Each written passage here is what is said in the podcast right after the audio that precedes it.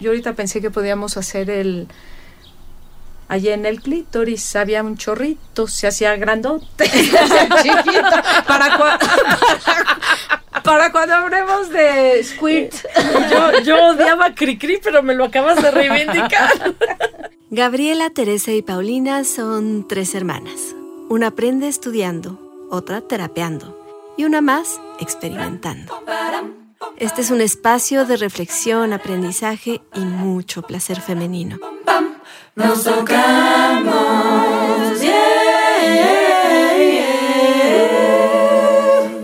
Hola, qué gusto que nos estés escuchando. Este podcast se llama Nos tocamos con las manitas. ¿Tú te Y es que sí, somos tres hermanas haciendo preguntas indiscretas o no, contestándolas o Yo no. sí me toco un montón. Y Ella también no me toca. tocaría a mí presentar porque yo soy la hermana mayor, pero no soy la autora intelectual de este podcast. Soy Tere, soy psicoterapeuta y tengo dos pasiones, la psicoterapia y las infancias. Y tus hermanas, porque por algo estás aquí. Y mis hermanas. Hola, yo soy Paulina, eh, soy la hermana de en medio, la jugosa, la carnita. La que se Eh, toca, toca, toca. Todas nos tocamos, yo, pues yo espero que ustedes se toquen, pues, pero estoy aquí, soy, soy fotógrafa y estoy terapeuta de experiencia somática, que es un trabajo corporal, claramente, muy corporal. Y yo viví muy desconectada de mi cuerpo durante muchísimos años. Y mientras más conecto con mi cuerpo, quiero que más gente se conecte con su cuerpo. Y por eso estoy aquí, porque me parece indispensable y gozoso aprender a estar ahí desde este lugar. Eh, yo soy Gabriela, soy la hermana menor, la consentida de mi mamá. La autora les- intelectual de este podcast. Aunque les duela todo, menos tocarse, espero. Eh, soy profesora y llevo los últimos años de mi vida dedicando mi investigación a las representaciones culturales del placer femenino. Y bueno, hemos decidido hacer este podcast para dedicarle toda una temporada al clítoris. Y es que lo que sucedió fue que empezamos pensando en hacer un podcast eh, sobre placer femenino y cuando empezaste a investigar sobre el clítoris salían más y más y más y más información hasta que de pronto nos dimos cuenta de que toda la temporada, los 10 episodios, teníamos que dedicárselos a tan amoroso, precioso órgano del cual todas y todos podemos disfrutar. Y vamos a hacer una revisión histórica. Pero no lineal. Iremos dando algunos saltos interesantes para cuestionar, para reformular. eh, elegidos los temas totalmente por nuestras preferencias. gustos y pasiones y deformaciones. Y a mí me encantó que tú dijiste, yo tengo dos pasiones, yo tengo un chingo, así que no se las voy a nombrar, pero sin lugar a dudas, mi clítoris es uno de ellos. Y no solo el tuyo. bueno, pero empiezo con el mío. Está el mío bien. me lleva a los demás. Muy bien.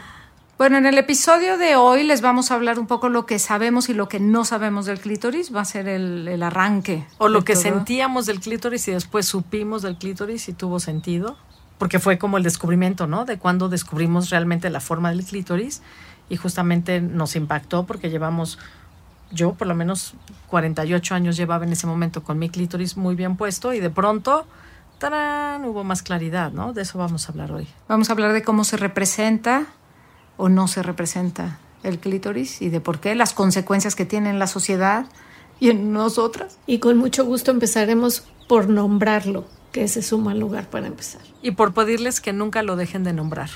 Exactamente. Acompáñanos.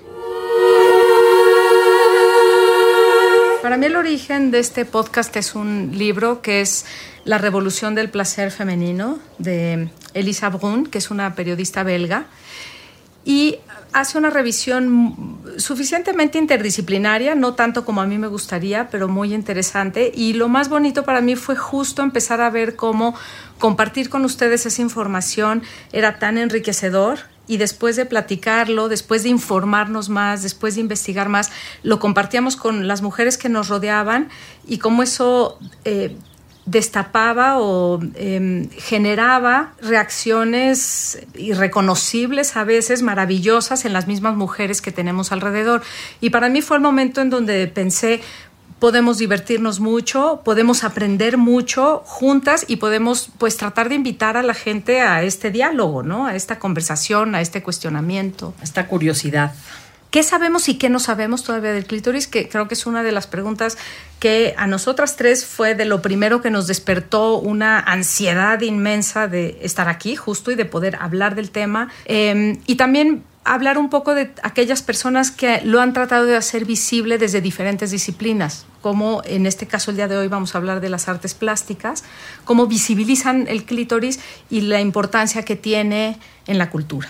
Entonces vamos a hablar de placer femenino a lo largo del podcast. Queremos darle un espacio que se merece. Al protagonista, a la protagonista principal, porque yo de entrada diría, ¿y por qué se le dice el clítoris? ¿Por qué no es la clítoris? Por Dios. ¿Por qué reglas gramaticales todavía? Ah, bueno. Es la hispanista hablando. Pero luego voy a romper esos mitos, van a ver, van a ver. Bueno, yo, yo, yo puedo contar cómo fue que llegué al clítoris. Este y, qué es lo que a mí me detonó que estamos, por lo que estoy aquí. Y es típica charla de cantina con amigos y amigas fotógrafos, fotógrafas. Y pues ya después de varias, de pronto, de pronto dije, oigan, pero si la eyaculación masculina se llama semen, ¿cómo se le llama a la eyaculación femenina? Y bueno, hablaremos de la eyaculación en otros capítulos y del orgasmo y de todo lo demás, pero hoy es el clítoris. El caso es que entre que nadie supo contestar la pregunta y empezamos a investigar en internet y empecé a buscar, buscando ese nombre de la eyaculación femenina, me topo por primera vez en mi vida con la imagen completa del clítoris. Esto fue hace como cinco años y me pasmé, porque bueno, eh, yo he estado, eh, eh, he disfrutado de muchos clítoris, he probado muchos clítoris y no podía creer que no supiera cómo era el clítoris, ¿no? Me parecía realmente revolucionario y, y fue devastador al mismo tiempo. Y entonces aquí podemos invitarte a que cierres un momentito tus ojos y visualices en tu cabeza qué forma tiene el clítoris. Ah, el clítoris. O sea, si piensan en un submarino marinela, Esponjosito, brecha generacional. Brecha generacional. No, ya no me invitó. Los chocorroles eran más buenos. No, no, no, Estoy hablando de lo esponjosito, esponjosito. Ah. Cuando un clítoris está ya erecto, se vuelve como una esponja que se infla y cuando empiezas a tocar el interior de la vagina de una mujer o los labios o la parte externa, empiezas a sentir es, es, bueno, más bien no pensemos en Marinela Guacala, no les vamos a dar publicidad a esos pendejos. Eh, más bien pensemos en un pan de madre masa. Masa, madre. De, madre. de masa madre. Y este pan de masa madre que se va esponjando y va creciendo y va creciendo, bueno, pues así es el clítoris. Para mí fue, para mí la historia viene un poco más, no tanto de la experiencia física, eh, sino más bien intelectual. Em, el origen para mí de, este podcast con el libro de La Revolución del Placer Femenino, Elisa Brun empieza, todo el primer capítulo está dedicado al clítoris y empieza diciendo que muy poca gente lo conoce. Y justo yo en ese momento, fue un par de años después eh, de tu conversación de cantina, eh, yo me pregunté si de verdad las mujeres en ese momento, y esto fue en el 2018, hace muy poco tiempo, me pregunté si de verdad las mujeres, sobre todo, deja tú ya los hombres, pero si de verdad las mujeres no sabíamos cómo era nuestro propio clítoris. Y entonces decidí hacer una encuesta. Eh, estaba yo haciendo un proyecto de investigación fuera de México y luego regresé a México y entonces al final de cuentas yo entrevisté a 100 personas. Yo cada vez que iba a la cantina, una cena, una comida, cada vez que veía gente, yo agarraba las servilletas, pasaba servilletas y a todo el mundo le pedía, me dibujan el clítoris, me dibujan el clítoris. Y al final hice una encuesta con 100 personas en eh, Francia, Inglaterra, España y México, ¿no? Era, había gente, habían de todas las edades, de 18 a 70 años, 75 años, 80, porque hasta nuestra madre se, los se lo pregunté. Eh, mucha gente académica, muchas mujeres feministas, varias lesbianas. Eh, había gente, es decir, había gente de todo tipo, pero sí uno hubiera esperado que supiera, ¿no? que tuviera ya esa información. ¿Y saben qué porcentaje de esas 100 personas dibujaron el clítoris completo? Dos. Cinco. Cinco. Cinco personas de 100. Sí. Cinco. Y entonces ahí es, mi, o sea, mi impresión fue mayor. Y entonces mi cuestionamiento fue por qué yo conozco la forma del clítoris. Y fue porque tú habías hecho, eh, tú habías, después de tu conversación de cantina, empezaste a investigar un poco sobre el clítoris y mandaste a hacer unos llaveros y collares. Bueno, es que yo siempre pienso que yo soy la más ignorante del planeta. Y entonces me mandé a hacer un llavero porque quería saber quién más estaba en el mismo lugar que yo. Y entonces iba por la vida con mi llavero y a toda la gente a la que veía les decía, ¿sabes qué es esto? ¿no? Y entonces había gente, hubieron, hubo gente que me dijo, eh, no, no sé qué es, pero es una obra de arte, hubo gente que se inventaba cosas, pero la verdad es que nadie supo qué era. Y entonces, y, se lo enseñaba al chico que me recogía el coche en el ballet parking, o se lo enseñaba a mi mejor amiga, o al vecino, o a la amiga de mi pareja, o a quien fuese, ¿no? A toda mi familia ahí fue que me llevó un día a preguntarle a mi papá, papá, ¿tú sabes cómo es el clítoris? Y me dijo, claro, mi hijita, es una pequeña protuberancia que sale de arriba de la vulva de las mujeres y a veces es visible y a veces no tanto, que es lo que casi todos y todas pensamos que es el clítoris, ese pequeño puntito que, podemos apreciar ahí. Eh, pero bueno, llevándonos a esto, en esa investigación que empecé a hacer sobre el, el clítoris, lo que me pasó fue que descubrí a esta mujer australiana llamada Helen O'Connell. Y Helen O'Connell eh, va a cambiar nuestras vidas, porque en 1998 ella estaba estudiando para ser cirujana, es uróloga en Australia, y lo que ella descubre es que empieza a leer los libros de cirugía y había un libro que se llamaba Lasts por un señor Chumi algo, que le vamos a decir Chumi porque no, no merece por no estar bien educado, que hablaba siempre sobre cómo los hombres y luego las mujeres. Y entonces decía, los hombres sí tienen bla, bla, bla, bla, y las mujeres pues están modificadas, están fallas, están carentes. Y entonces Helen dice que iba sintiendo cómo todo su cuerpo se iba así poniendo rígido, crispando muchísimo, diciendo cómo es posible que se describa así mi cuerpo. Y es ella la que por primera vez en la historia, en 1998, hace una disección completa del clítoris y tenemos por primera vez cómo es el clítoris de principio a fin. Y chéquense esto, chéquense esto. 1998, ¿qué medicamento sale al mercado en todo el mundo? No. Viagra. No. El Viagra. O sea, la disfunción eréctil masculina está resuelta y al mismo tiempo nace el clítoris. O sea, la función, la, la, función sexual femenina en la oscuridad absoluta. El medioevo. Estamos en el medioevo. Pero fíjate que Chumi, o sea, ya sé que no, podemos culpar a Chumi, luego solo a Chumi. O, sí, exacto, no solo, no pero también. Esta idea de la mujer incompleta eh, eh, existe en la filosofía y en el pensamiento occidental desde siempre.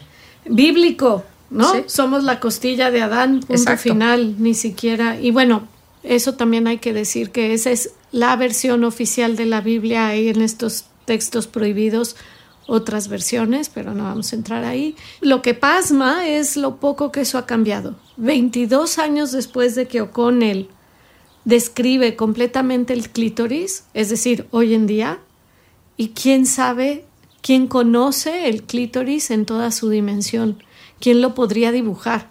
Creo que la de cuando ustedes hicieron sus encuestas, eso no ha cambiado verdaderamente. Y es que estamos hablando de un tema político también, de una censura institucionalizada. Entonces, no solo es el placer, es que es como si la sensibilidad femenina fuera devaluada, Sí, no se reconoce, no se estudia y entonces no hay ninguna justificación. ¿A ti quién sabe por qué te duele? Pues no, si no sabes qué nervios tengo yo, ¿cómo vas a saber a mí qué me duele? ¿No? Entonces siempre ahí está. Y a mí ese es, la, ese es uno de los escándalos, porque todavía que la gente normal de la calle como nosotros, todos nuestros amigos, no sepan cómo es el clítoris, ok. Pero que el problema venga incluso de lo médico, ya habla justamente, ¿no? De, de, de un problema mucho más mucho más horizontal, exactamente, eh, y mucho más grave. Claro, no vienen los libros de anatomía. No vienen los, y eso fue lo que a Helen O'Connell, porque cuando se da cuenta que cuidan a los pacientes masculinos, pero a los femeninos les da igual, empieza a acudir a los libros de medicina, de ginecología y de anatomía, y se da cuenta que, las que el clítoris aparece muy pocas veces o aparece mal, está plagado de errores y hay muchísima desinformación a nivel médico. No estamos hablando de educación sexual que ya... Podrías, podrías argumentar, bueno, sí, tienen tantita razón, está oculto, es invisible, no lo vimos, perdónenos. Pero es que va mucho más allá de eso, ¿no? Es como cuando éramos adolescentes y cuál fue tu experiencia, ¿no? Bueno, empieza, eh, menstruas y bueno, ya viene un olor y que usa el tampón y cómo usas la, la, toalla femenina, ya te manchaste, no te manchaste, qué vergüenza, este, la sangre. Y esa eh, fue mi experiencia en la adolescencia y yo veía a mis colegas masculinos que se iban juntos a jalársela al terreno de al lado y a disfrutar, ¿no? Y entonces es como, ¿por, qué? O sea, ¿por qué ellos disfrutan y lo mío todo es un horror? Yo quiero ser como ellos. Y no es que yo haya querido un cambio de sexo y, y no tengo nada en contra de eso, pero yo sí quería ser hombre de chamaca porque quería tener esa libertad, ¿no? Quería Los tener privilegios. ese privilegio y ese gozo. Claro. Y nos han llenado de vergüenza y ahí es donde nos privaron de esa posibilidad de complicidad entre mujeres que hoy queremos reivindicar. Por eso estamos hoy aquí tres manitas hablando de esta maravilla que es el placer femenino, hablando de esta maravilla que es el clítoris, para poder hablar de nuestro placer, de nuestro clítoris, de nuestra experiencia sin permitir que nos silencien. Porque lo han bañado de tanta vergüenza que con mucha frecuencia no hablamos ni con nuestras mejores amigas. ¿No? Últimamente empiezan a sacar, normalmente las estadísticas es de quién llega al orgasmo, quién no, y las últimas estadísticas son quién sí habla y quién no con su gente cercana. ¿no? Y es muy bonito, para mí sí es toda una invitación porque yo de verdad, a partir de que empezamos este diálogo en privado eh, y luego lo fuimos ampliando, la reacción de las mujeres a nuestro alrededor ha sido maravillosa. Entonces, en cuanto una rompe un poquito ese silencio, en cuanto una demuestra que no tenemos por qué tener vergüenza, que podemos alzar la voz, que podemos hablar del tema, que podemos compartir lo bonito y lo feo y lo gris, ¿no? Para muchas mujeres va a seguir siendo difícil hablar. Podemos empezar por escuchar que simplemente escuchando te permita saber que está bien pensar, hablar, crear alrededor de este tema maravilloso. Libertad. Amor. Ah, placer. Curiosidad, sorpresas, diversidad, media luz, sándalo. Eh, incómodo, mit, este, como un eh, palabra de la que no se habla, palabra de la que pues, nos dijeron que yo la conocí muy tarde, ¿no? Me pone nerviosa, pero sé que es una parte importante de, pues, del ser, de, de, de una mujer, y es eh, una herramienta para ser feliz. Una persona que tiene el clítoris consentido se le nota. Pues pienso así como que ha de ser como una burbujita. Esa es mi imaginación.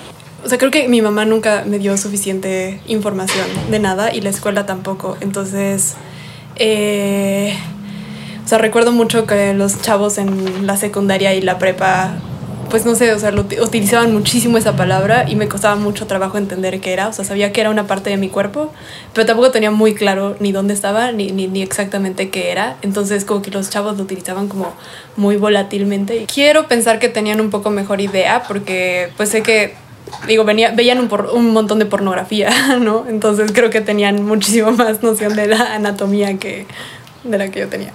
¿Por qué te viene mi nombre a la mente cuando oyes la palabra clítoris? Porque lo nombras mucho, eh, de una forma bien interesante, como con mucho respeto y con me, me gusta eso. Centro del placer. Una parte del cuerpo. Eh, cosquillitas.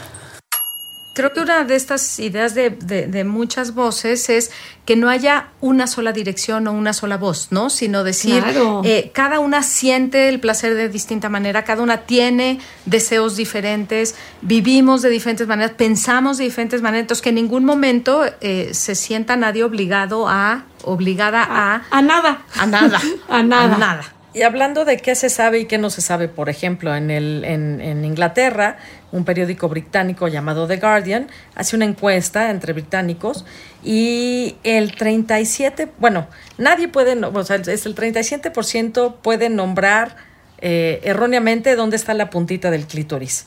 No pueden nombrar las partes de la vulva. Este, el 50% de la gente no ubica dónde está la uretra o sea, por dónde orinamos, o sea, uno de nuestros tres agujeros favoritos por ahí abajo. Eh, el 47% de las personas en Inglaterra no saben dónde están los tres agujeros o que tenemos tres agujeros. Hágame favor una de nombrar los tres por si alguien aquí también tiene dudas. Pero además, lo, interesante es que el artículo se está retomando una encuesta científica, pero literalmente dice, no saben que las mujeres tienen tres agujeros ahí abajo. Lo dice así con esas palabras, y es el ano, el ano por donde cagamos, la vagina. Venga, tú puedes. Por donde viene la menstruación. y los bebés. Los bebés, por donde entra el pena en el coito. Eh, y después está la uretra, que es el orificio más pequeño, que es por donde orinamos. Em, y, y, yo me voy a tomar la libertad aquí de agregar que hay otros pequeños agujeritos. Pésquense una lupa, ábrenle las piernas a su pareja y revísenlo porque ahí están. O a ustedes mismas frente a un espejo. Es que son muy diminutos, entonces es realmente difícil vértelos a ti misma. Lupa. y, no, y creo que no todo el mundo, regresaremos a ese tema, creo que no todo el mundo los tiene. Ah, todas y todos, todas, todas los tenemos. Mm. Mm. Entonces a lo mejor no todos se ven. Pero bueno, eh, sí se ven, es que ya vi muchos. es que sí se ven. O sea, es que fui, no, es que tuve el privilegio de estar en un taller en donde te ponían la cámara en el coño y la proyectaban en el tamaño de una pared. Por eso les digo que son realmente pequeños. Y yo he chupado muchos coños y de verdad nunca los vi. O sea, y hasta pues que los vi en grandes dije, ah, con razón. Chiflando y aplaudiendo. Oye, pero bueno, hablando sobre esta educación, esto es buenísimo. No, es que ahorita me acordé, me acordé de una historia que era una fiesta infantil. Me suben a una camioneta con ocho niños de ocho años hombres. Toda la conversación rumbo a la fiesta. ¿Y tú adulta o, Era yo y el no, no, no, yo adulta y el papá de uno de los niños del coche que iba manejando la conversación de los ocho niños de ocho años era por dónde mean las mujeres. Porque claro, si no tienen pene, claro. por no, no saben entre grotesco, fantástico, entre ternura, entre... Por supuesto que... Años, ocho años. Cuando ya tendrían que saber claramente bueno, toda esa información. La encuesta que está evocando aquí la manita está hablando de puros adultos. Deja tu niño de 18 años. Pero entonces era, no, yo creo que por donde cagan, mean, ¿eh? O sea, la, gran mayoría de los niños. el baño seco vale madre, ya no sirve para nada. No, pues ya no. Pero bueno, hablando de esta educación, es fantástico este episodio de Orange is the New Black es en la temporada 2, el episodio 4, que es, una, joya. Es una maravilla. Porque además esta mujer eh, trans, que además me parece guapérrima. Es guapísima. Ajá. Educa a las mujeres cis sobre su anatomía. Es una joya. Es, es bellísimo, es tierno, es divertido. Y sabes, hay, hay un guiño muy interesante de ese personaje porque eh, Lauren Cox es una actriz eh, trans que hace el papel eh, de una personaje trans y cuando pasan a su personaje eh, antes de la conversión es su hermano gemelo. O sea, tiene un hermano gemelo y entonces el hermano gemelo hace el papel de cuando es hombre y luego ella ya hace el papel de la... Y bueno, hay, una, hay un documental espectacular en Netflix que es sobre las pésimas representaciones de la transexualidad en la pantalla se llama Disclosure. Es una joya de documental. Sale ella también en ese documental. Eh, maravilloso. Y fíjate, Orange is the New Black es una serie que a mí me habían, yo no la había visto, la vi mucho tiempo después de que estuvo de moda. Y siempre me decían, ah, sí, son unas lesbianas en la cárcel. tardecito. gracias, estoy de acuerdo. Pero, pero llegamos. Pero ella Más siempre vale tarde que nunca. Yo llego después de ella y llego. No, no, pero me la había metido como, hace una serie de lesbianas en la cárcel. Y cuando la vi, yo le vamos a dedicar más tiempo, porque la cantidad de universos femeninos que proyectan en la serie es espectacular. Y justamente habla de placeres en muchos niveles y de muchas otras cosas, ¿no? Porque es mucho más profunda. Sí, ¿no? Y por eso, o sea, la pregunta de cómo visibilizarlo, cómo generar actitudes positivas, este, cómo luchar por nuestro derecho al placer, cómo construir nuevos imaginarios, ¿no? Porque los imaginarios que tenemos Ay, uff, o sea, no sé si se han dado cuenta, pero, o sea, todas las escenas que vemos en la televisión, en el cine, en las series, en las películas, es... Son patéticas. O sea, yo una de las penetración, penetración, penetración. Pura penetración. Y si ya está comprobado que la gran mayoría de las mujeres no llegamos al orgasmo a través de la penetración, y no es la manera más fácil de conseguir el orgasmo, ¿por qué demonios se sigue representando primordialmente el coito, la, la penetración y siempre de la misma manera. La mujer llega al orgasmo en tres segundos. Y entonces, para mí el problema más grave es que muchísimas mujeres se sienten anormales. La Claro. gran mayoría de las mujeres que van con terapeutas y sexólogas les siempre llegan y les dicen, ¿es normal? Entonces, creo que es bien importante hablar de cómo se van normalizando las cosas. Creo que es un tema que nos interesa mucho a las tres aquí, Sí. eh, de construir, cuestionar cómo se ha ido normalizando esa idea. Pero toda Esa la idea que hay que decir es la visión masculina de la, de la sexualidad femenina. Bueno, y además supuesto. una imaginación, una, una representación muy limitada, muy poco creativa y con muy poca imaginación, Sí, ¿no? patriarcal Muy y masculina y poco y poco imaginativa. Estoy de acuerdo, el poco imaginativo hay que sumárselo. Por eso creo que es importante dedicarle espacio en este podcast a las representaciones culturales del placer femenino porque se nos olvida cómo nos van conformando, cómo nos van moldeando, la influencia que tienen en nuestra vida. Entonces, muchísimas mujeres que no llegan al orgasmo a esa velocidad que lo proyectan es no sienten Están que tienen defectuosas. están defectuosas, exactamente. Ya sabemos que no sabemos nada del clítoris. Entonces, que sí sabemos. Entonces, se pueden meter y, por ejemplo, un dato bien interesante es que si ustedes googlean eh, clítoris erecto en español, pues, ¿qué creen? Que Wikipedia no les va a dar información porque somos más católicos, parece ser. Pero si lo googlean en inglés, sí que aparece un clítoris erecto y la fotografía incluso para que puedan ver cómo cambian los labios, el color, la sangre, etcétera, etcétera. Y es una fotografía real. Real. Y eso no es pornografía, eso es el otro. Y es bien bonita, ¿eh? esa Y si- imagen es bien bonita. Y si le temen a esas cosas, pues mé- métanse a ver, por ejemplo, Ali Sebastian Wolf, que es una australiana que hace unas imágenes increíbles. Yo estoy segura, cuando vi sus fotos, pensé, no sé si vieron esta película que se llamaba eh, Priscilla Queen of the Desert. Ay, sí, una joya. Que es una joya, una super joya. Bueno, pues sus fotos son así, pero de clítoris, con esa, con esa idea, ¿no? Luego en Instagram está Stephanie Sarley, que utiliza mucho las frutas y las verduras y les mete los dedos y les salen los jugos. Y también es muy sugestiva, súper elegante y también es una belleza. Los cómics de manga suelen pintar muy bien y muy gráficamente a los clítoris, eso me halaga muchísimo. Eh, casi quiero ser japonesa. Quisiera pertenecer a la cultura manga. Ok, eso. Luego en la India hay dibujos eróticos también que suelen representar de mejor manera y más eh, claramente. A nivel musical tenemos esta, esta canción de Liliana Felipe y Jesús A. Rodríguez que dice no es un iceberg, no es un botón, es un, iceberg, ¿no? Eso es el clítoris, es, es perfecta grandiosa. esa definición.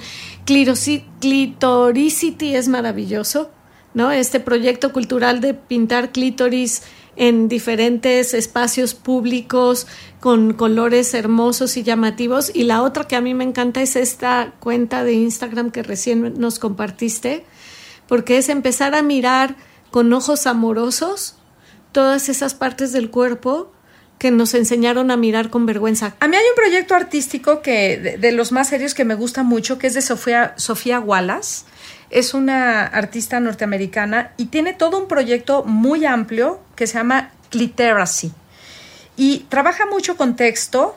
Tiene como un- jugando con el sentido de crear eh, literacia, no se dice así, Eh, corríjame. no, ahorita es que justo retoma, retoma esa, no- esa noción de cliteracy porque hace un espectacular que dice en inglés, así dice, Democracy without cliteracy is a fallacy. Seguro mi pronunciación. Amazing. Entonces, sí, entonces cliteracy, o- la literacy es la alfabetización. Entonces, Exacto. cliteracy es un neologismo que ella crea, que es como la alfabetización del clítoris.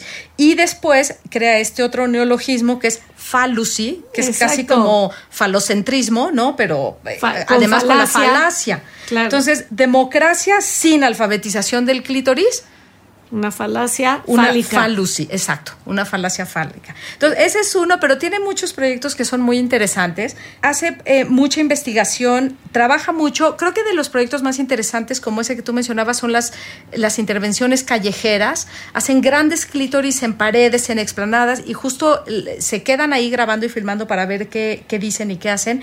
Y eh, Wallace también hace eso, hace mucho eh, street art, como le llaman y trabaja mucho con la idea de cómo se distribuyen los orgasmos en la sociedad, porque por supuesto que el placer femenino también tiene una repercusión y económica, sociocultural, vamos a ir hablando de todo eso, pero ella lo aborda quizás Sobre todo de los orgasmos, por favor, pero en otro capítulo. lo vamos a hablar de los orgasmos, exacto.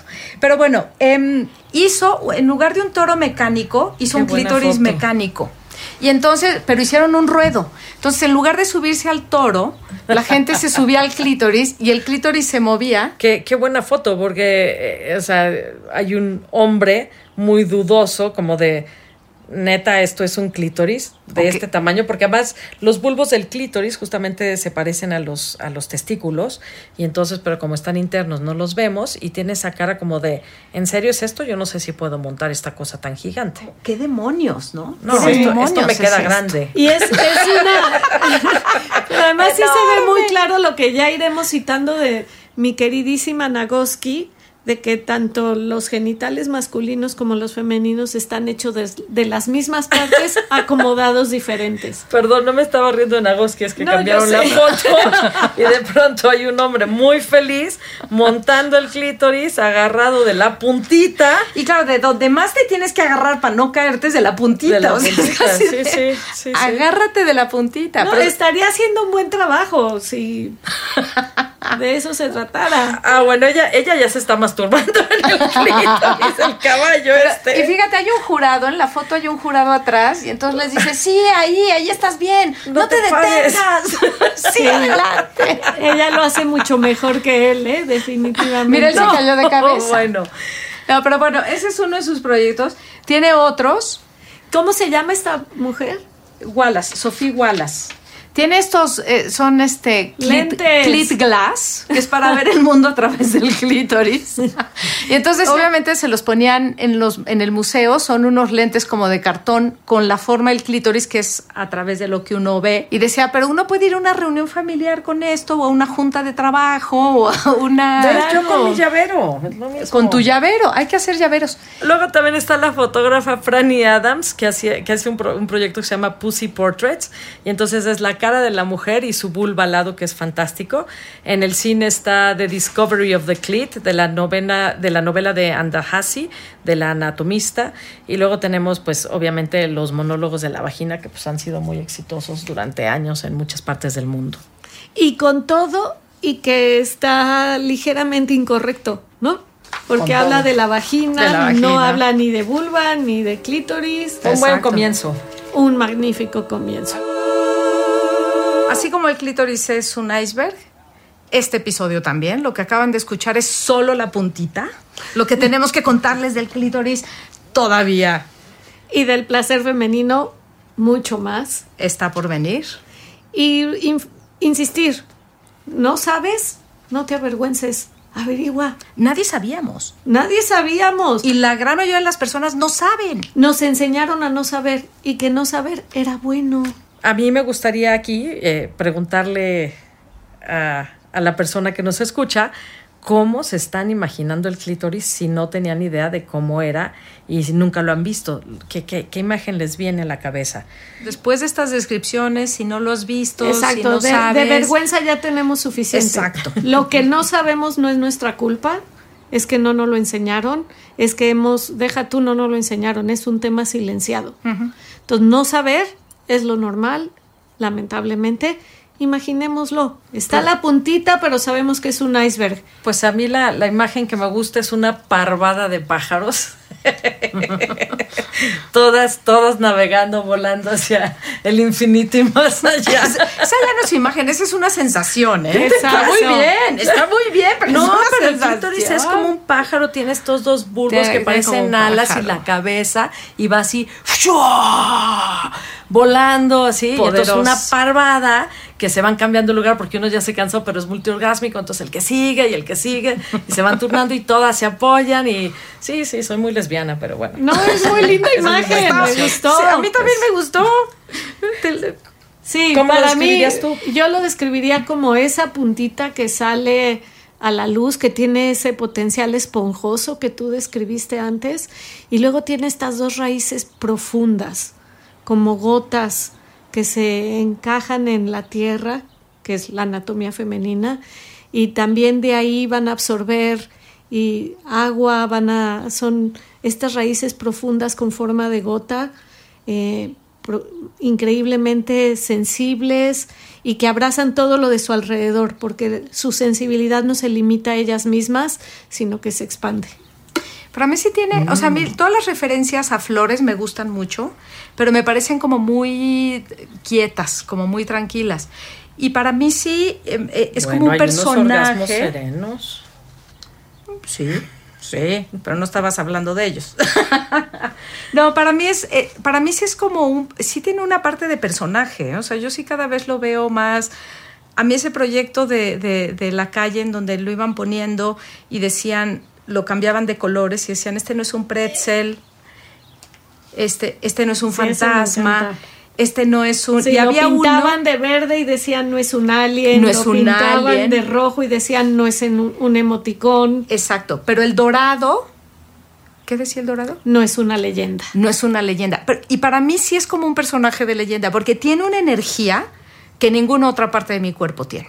Entonces, la energía en ese sentido como de leyenda. Entonces, y sí tiene algo de personaje, ¿no? O sea, como cabeza, cuerpo, brazos. Y de hecho así se hablan. Todavía no es tan reciente, ¿no? Como la descripción, que todavía no se fija el vocabulario para describirlo, pero se habla de piernas, de brazos, de cabeza. Entonces yo sí lo veo como un personaje energético dentro de mí con todo el poder del Y si mundo. se lo pusieras a una obra de arte, ¿a cuál se lo pondrías? Es que eso hace la, la artista, ¿no? Como póngale la cola al burro, Sofía Wallace. Eh, la idea es que tú vas en el museo con un clítoris y se la pones a la obra de arte que tú quisieras. Yo se lo pondría a la de la niña ese del arete de perla, que está volteando con cara de ¡Oh! Pero todos creen que es por ellos y es porque se lo acaba de tocar por primera vez. Yo se lo pondría a un Rothko para transitar entre todos esos colores. Bien abstracta te pusiste. Bien abstracta. Muy bien. Yo estaba bien, pensando en estas, en estas mujeres bailarinas de Matisse, que son Mm, unas mujeres que bailan así Sí, en un el círculo. círculo. Yo lo pondría en el centro. O sea, como statement. Todas alrededor del clítoris. Cuéntanos, ¿qué descubrieron hoy? ¿Qué preguntas tienen? Chequen si su clítoris sirve para algo más de lo que hasta ahorita habían es- eh, eh, utilizado o aprendido. Búsquenlo en internet. Vean por dónde pasa, qué rosa y qué abraza. Dibújenlo Tóquense. Imagínense el tamaño promedio que tiene. y cómo se expande. Y compártanlo con sus amigas, con sus hermanas, Por favor. con sus mamás y con sus abuelas. No saben las conversaciones tan bonitas que hemos tenido nosotras tres con nuestra madre que tiene más de 80 años. Entonces, síganos, síganos en redes, sigan nuestro podcast. Síganos en redes. Tere tiene una, espera, la manita, la manita tiene un montón de redes. Un montón es mucho decir. Síganos en redes sociales, Somos compártanos las, sus somos las manitas. Tóquense, explórense, diviértanse. Eh, la página es www.nostocamos.com. También pueden seguirnos en Facebook, Nos Tocamos, y en Instagram. Vamos a estar subiendo material del que comentamos, eh, vamos a poner las referencias y, y los vínculos a las páginas de las artistas, vamos a poner los links a artículos. Y nos encantará que nos escriban. Abramos un espacio de poder hablar de placer femenino. Y la, nuestra página creemos que es también un espacio para que no solo nosotras tengamos voz, también todas ustedes que nos están escuchando. Si la idea del podcast es abrir un espacio inclusivo, abierto, de reflexión, de información y de juego, nos encantaría que alimenten ese diálogo, que nos cuenten qué les parece, qué piensan, Que se en dónde diviertan. están y que se diviertan. Están escuchando Nos Tocamos. Con las manitas. Gracias por regalarnos su tiempo. Nos tocamos